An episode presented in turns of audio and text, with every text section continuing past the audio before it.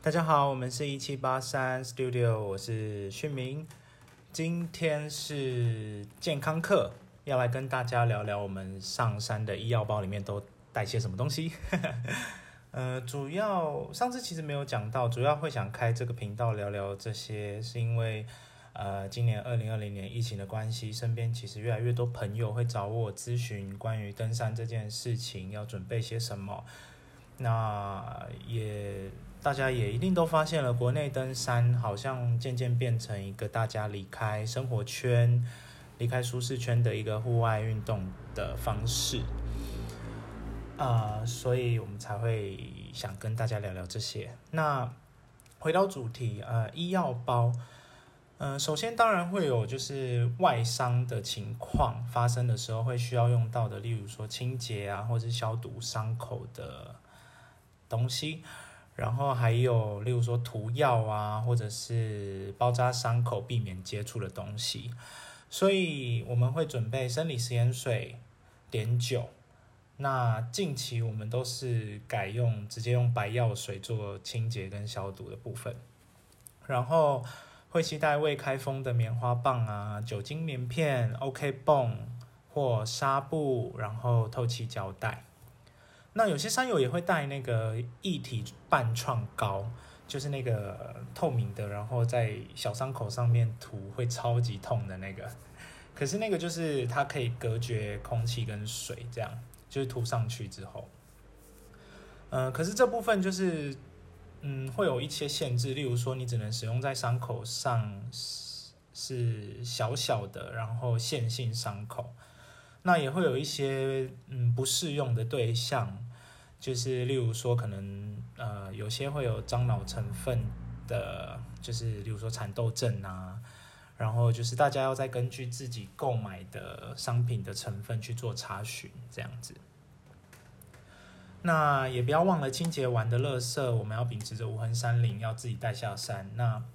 呃，为了避免感染，我们都是会在医药包里面，医药包里面也放了就是中型的密封夹链袋，去收集这些就是垃圾。那另一种不是伤口，但是也是涂抹型的，就是例如说被虫咬啊，或是植物过敏的时候，造成一些皮肤红疹啊，或是瘙痒的状况。那这部分因为呃没有皮肤科医师的建议的话，会很容易用错药，反而会更红或是更痒。所以我们的做法呢，是会备着就是比较不是那么强效的类固醇药膏跟抗组织胺药膏。那在真的有需要的时候呢，会在当下做一些紧急处理，或者是询问一下附近的山友有没有呃医学相关背景的人协助确认，呃成分啊和皮肤的状况是不是有需要。那像以前前辈们爬山的时候，都一定会有一个医务兵，呃这个就蛮酷的。然后呃。在身体外面涂抹的，还会准备，例如说小罐的绿油精啊，就是它可以用来提神醒脑啊，还有防止晕车。因为大家都知道嘛，就是爬山最难的地方就是上山搭接驳车跟下山搭接驳车。对。然后我们还会备一个小工具盒，就是呃，例如说里面会有小的指甲剪啊、小的剪刀啊。那以前也会备一些针跟线，因为。呃，就是针跟线，呃，不好意思，针在呃配合酒精棉片可以做的事情，就是如果你的脚底长了水泡的时候，你可以做一些紧急的处理，就是把它刺破啊，然后消毒这样子。但是因为后来，呃，我和我的伙伴发现，就是我们的脚皮实在是太厚了，走了快一个月也都磨不出水泡，就像我们年初的时候在呃尼泊尔走，然后。所以我们后来也都没有带了。那呃，这些小工具可以用在哪里呢？就是例如说，你的脚趾甲撞到啊，或是磨到的时候，可以做一些修皮的，或是修指甲的部分。这样。那讲完外伤或是外用的部分，那我们接下来讲内服。内服的药的话，像是光是鼻喉的部分，就可以分成很多种。因为呃山上气温比较低嘛，日夜温差也很大，所以很容易有感冒啊，或是头晕等等不舒服的状况。所以我们会带头痛药、止咳定，还有服冒热饮。那口服药的话，还有就是例如说，嗯，就是跟胃药有关的，因为呃，在山上下厨切菜一定没办法像山下一样，就是台面很干净啊，或者是食材都洗过啊，所以呃。甚至是有的时候，你的食材如果用错误的方式携带，或是天气的骤变导致变质的话，其实是很容易不小心拉呃吃坏肚子，呃，所以胃药就是很重要的，可以做到短暂舒缓的部分。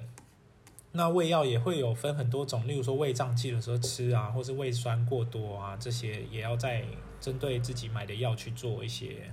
呃研究。那再来就是高山症。高山症的话，它其实人人都有可能发作，它不是比较不像一个疾病，比较像一个症状。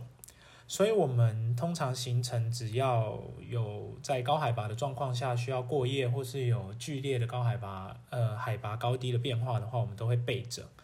然后会看行程或是身体状况呃身体的状况做预防性的投药。呃，要注意的是，这是预防性投药，并不是症状发作之后可以减缓。症状的药物，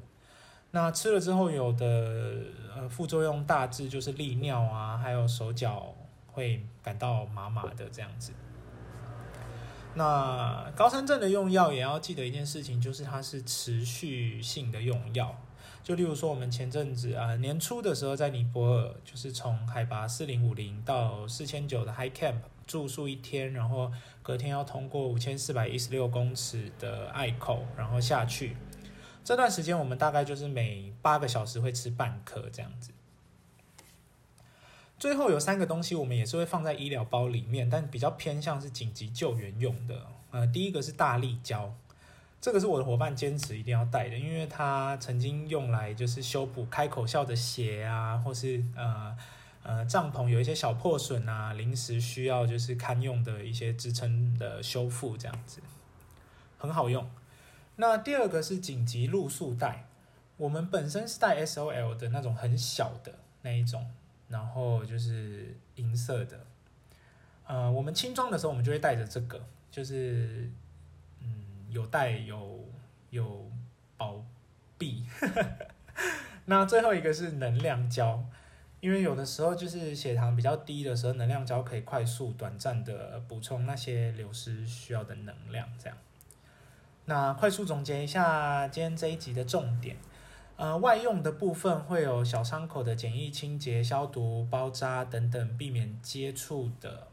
然后过敏的涂抹消炎药或是止痒药。那放松或提神的绿油精。然后口服的部分的话，就是有预防的高山症的药物，然后口鼻喉等感冒症状的缓解或是退烧药，肠胃不适的缓解药。那最后也有紧急救援用的一些修补避难补充相关的，例如说能量胶啊，还有刚刚提到的紧急露宿带跟大力胶这样。最后也是啊最重要的一件事情，就是轻装攻顶的时候，其实除了防水系统、保暖系统、饮食补充跟照明系统之外，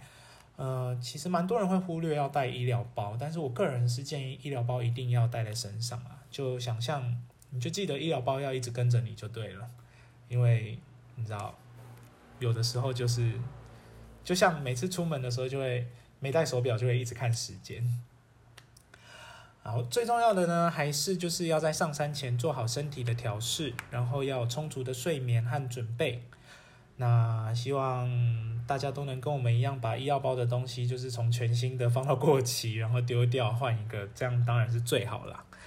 那登山课上登山课这一集的健康的部分，健康课我们就聊到这边，下次见，拜拜。